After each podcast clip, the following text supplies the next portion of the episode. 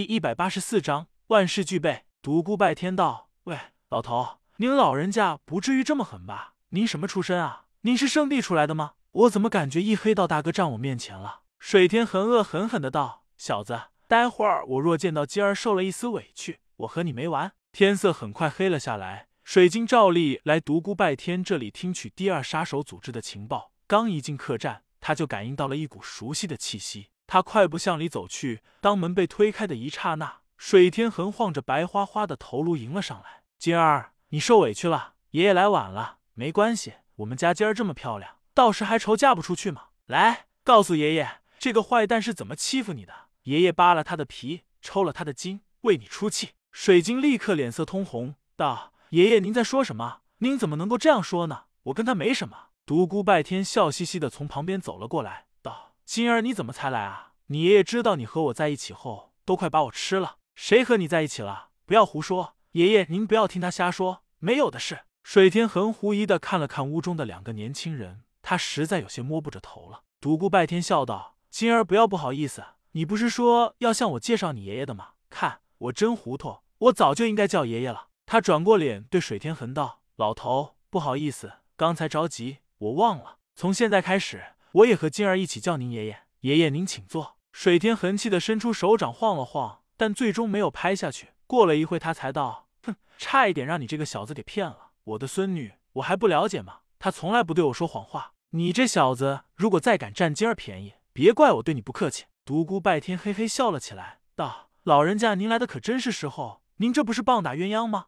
我们年轻人的事，您老人间掺和进来干什么？哎，可怜的一对鸳鸯鸟啊！”就这样被万恶的封建老古董拆散了。水晶狠狠的在独孤拜天的手臂上掐了一下，道：“不许你乱说。”水天横将这一切看在眼里，心中暗道：“金儿不会真的有些喜欢上这个混账小子了吧？这怎么可能？不过有些不妙啊，我还是尽早将他带走吧。”他一把将独孤拜天推到了一旁，拉着水晶的手道：“跟爷爷回去，离这个混账小子远一点。你不怕这个家伙对你图谋不轨吗？”说着，他拉着水晶向外走去。独孤拜天对水晶道：“和爷爷说说天下第二杀手组织的事，明天来我这里研究对策。现在我们的力量足够了，而我也已查探出了那个组织的秘密据点。”水晶点了点头，和水天恒一起向外走去。第二天天刚刚亮，水天恒就来到了独孤拜天的屋外。独孤小子起床了！独孤拜天大叫晦气，万分不舍的从温暖的被窝中爬了出来。老头，你太过分了！天还没有亮你就来鬼嚎，还让不让人睡啊？水天恒不请自尽，一屁股坐到了椅子上，道：“年轻人不要太懒惰，我老人家这么大年岁了，都已经起来了，何况你这个年轻人呢？”独孤拜天道：“您老人家不是想急着离开吗？怎么还不走啊？再不走，我可随时会成为您孙女婿的。”哼！老人哼了一声道：“你想都不要想，我的宝贝孙女怎么会嫁给你这个混账小子呢？我之所以不走。”是因为听到了天下第二杀手组织的事，想来找你商量一下，怎么灭掉这颗毒瘤。独孤拜天起身洗漱一番后，坐了下来，道：“其实也没什么好商量的，您好人家领着新明帝都您那些徒子徒孙和我一起杀过去就可以了。当然是偷袭，对付这个杀手组织不必讲究什么江湖道义。”水天恒道：“我想也是如此，凭我们两人，这天下还有谁能够阻挡呢？这次定要让这个邪恶的组织彻底覆灭。不过……”你小子最好把头给我盖上，我可不想让水晶斋背上骂名。哼，老头，你未免太不仗义了吧？这天大的功劳，难道都要落在你们水晶宫头上不成？这次对于我来说，可是一次绝佳的机会啊！我还想给天下人一个惊喜呢，我要让他们看看我这个不死魔帝是怎样铲除邪恶势力，为武林做出贡献的。行了，你少做梦了，快说说我们时候动手。老头一副火爆脾气。独孤拜天想了想，道：事不宜迟。我们今晚动手如何？杀他一个措手不及。好啊，正合我意。接着，独孤拜天将天下第二杀手组织的秘密地点告诉了老人。老人家一定要把您那些徒子徒孙都带上啊，到时好不放过一个杀手。咱们给他来个一网打尽。嘿嘿，放心吧，小子，一定要让这颗毒瘤彻底消失。那好吧，那您老人家请回吧，我要接着睡了。你这个小子还真是懒惰，真不明白你那一身功力是怎么修炼出来的。水天恒转身离去，在水天恒走后不久，独孤拜天身化一缕青烟飘出了客栈。他通过魔教弟子已经知道了华云仙的落脚之处，径直朝他那里赶去。砰砰，他敲了敲房门，里面传出华云仙的惊呼声：“谁？”老婆，是我。华云仙刚才蓦然被人惊醒，真的吓了一大跳。外边的人居然无声无息来到了他的门外，显然功力要远高深于他。待听出是独孤拜天的声音后，他没好气的道：“到底是哪个混账家伙这么早来敲门？”独孤拜天运功震断了门栓，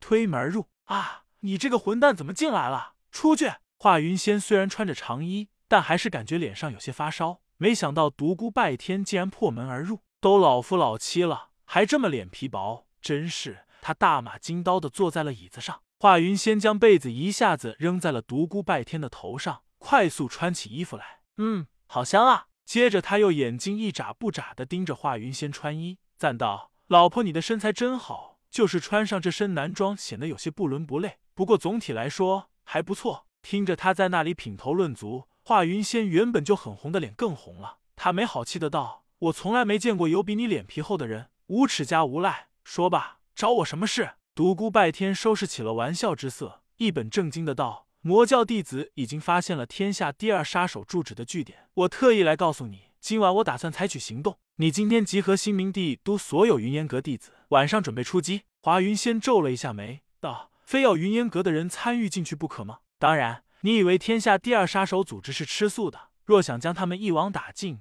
最好出动优势力量。好吧，让我考虑一下。晚上之前我给你回话。好，我等你。独孤拜天转身离去。华云仙坐在梳妆台前，一遍又一遍的梳着自己乌黑柔顺的长发，最后终于决定帮助独孤拜天。独孤拜天在客栈又吩咐了魔教弟子做好战斗准备，而后他开始打坐调息，静运玄功。夜色渐渐暗淡了下来，北风呼啸。天气寒冷刺骨，独孤拜天终于得到了华云仙的肯定答复。午夜过后，三股力量出现在了新明帝都外一座山庄的周围。当水天恒、水晶、华云仙三人见面时，都是一愣，他们将目光一起转向了独孤拜天。独孤拜天连忙摇手道：“别瞪我，事情临时有变，所以我又多找来一股力量。也不知道他是在对水天恒和水晶说，还是对华云仙说。”三人都重重的哼了一声。这三人都是熟人，以前都曾经见过面。当下，华云仙先向水天狠施了一礼，而后拉着水晶走到了一旁，说起了悄悄话。显然，水晶早就知道他女扮男装的事。水天恒黑着脸道：“小子，没想到你还来这一手啊！竟然拉来了两波圣地的人马。哼，